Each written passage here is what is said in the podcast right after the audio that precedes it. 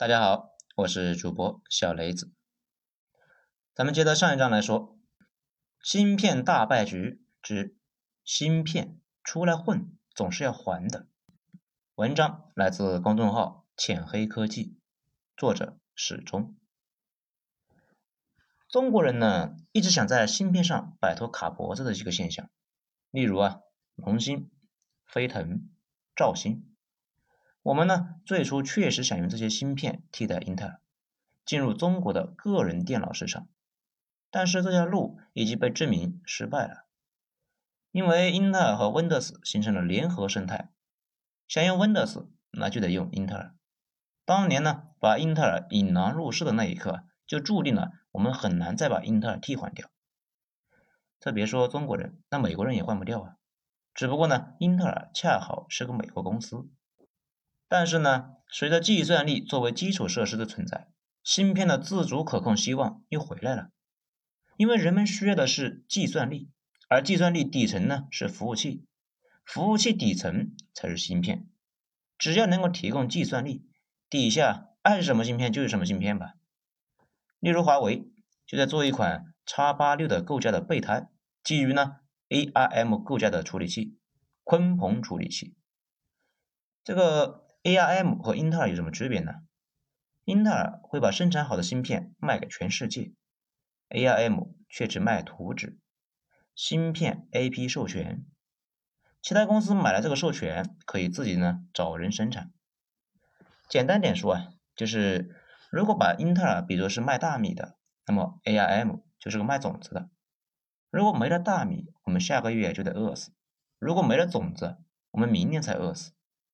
所以呢，你大概就明白，从英特尔到 ARM，说白了是一个从依赖换成了另外一个依赖，只不过呢，依赖变小了。不过 ARM 是一家英国公司，而且呢，ARM 被软银给收购了，也算是一家日本公司吧。这和美国那有关系吗？有关系。研究 ARM 的芯片的主力工程师都是美国人，美国人呢威胁说。芯片里有超过百分之二十五的美国技术，这美国不同意，ARM 那随便卖就是违法。二零一九年，ARM 就因为美国的威逼利诱，宣布呢暂停和华为的合作。这不过英国人呢也很刚啊，后来就完成了法律方面的确认，说我们的技术跟美国人那没关系，百分百属于英国，这想卖谁那就卖给谁，技术啊就和华为做生意。这说到这里呢，你可能都烦了。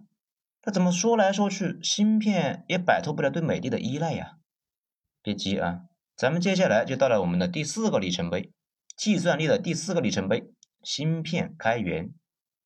要我说啊，华为依附于 ARM 做了这么多年的芯片，最主要的目的啊，其实呢是锻炼一支可以魔改芯片的队伍，有朝一日找到新机会。这支队伍呢，可以直接杀出去，从头设计一套芯片。其实，在芯片领域已经出现了一个没有国籍的构架，这就是始于加州大学伯克利分校的 RISC-V 开源构架。开源意味着全世界的大神都在给这个构架做贡献，代码那也是完全免费公开的。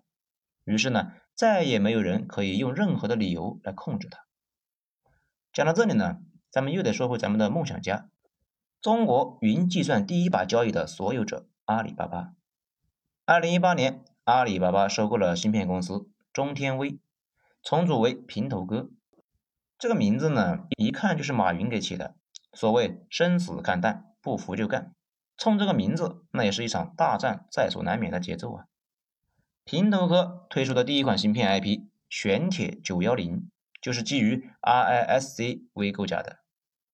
当然了，目前的 RISC-V 的构架主要是用于小玩意，例如物联网设备，难以作为服务器芯片。但是想当年，ARM 芯片呢，也是被认为用在小玩意上的。这如今不也被华为用来做服务器芯片吗？有大佬认为啊，随着 RISC-V 的一个成熟进化，计算力会迅速提高，大概五年之后，它就可以应用在服务器之上。作为排在英特尔一号备胎 ARM 后面的二号备胎，这个呢并不意味着云计算机的厂商真的要用 RISC-V 替换这个是英特尔的芯片。只是呢，如果中华民族真的到了最危险的时刻，英特尔不卖给中国芯片，ARM 那也不卖，那我们没有白面，至少还有棒子面呢。但是想饿死中国的计算力，那是不太可能的。而且在芯片领域正在发生一个影响极其深远的变化。受限于科学天花板，芯片技术的步伐已经放缓了。英特尔呢，都被称为牙膏厂已经很久了。这个时候，想要提升计算力，最好的方法就是从通用计算变成异构计算。通用计算和异构计算有什么区别呢？咱们举个例子，那就明白了。通用计算就像是大学生学好数理化，走遍天下都不怕，绝大多数职业呢，那都能干。异构计算就像是博士后，在一个非常窄的行业里面，他是专家，但是啊，如果逼他做其他行业的事情，很可能效率极低。例如，人工智能芯片就是典型的异构计算，在这个领域里面的英伟达那是一个领头羊啊，但并不是不可撼动的巨头。全世界有技术力量的公司都在开发属于自己的 AI 芯片，这其中呢也包括阿里巴巴、华为、百度等等等等。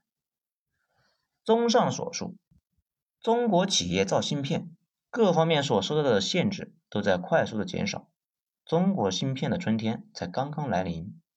不过呢，我们刚才说了，其实啊都是芯片设计，然而。即使中国掌握了全球顶尖的一个芯片设计技术，我们还面临一个更巨大的问题，什么呢？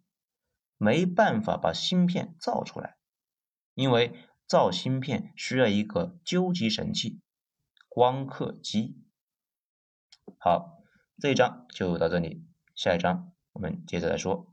我是主播小雷子，谢谢大家的收听。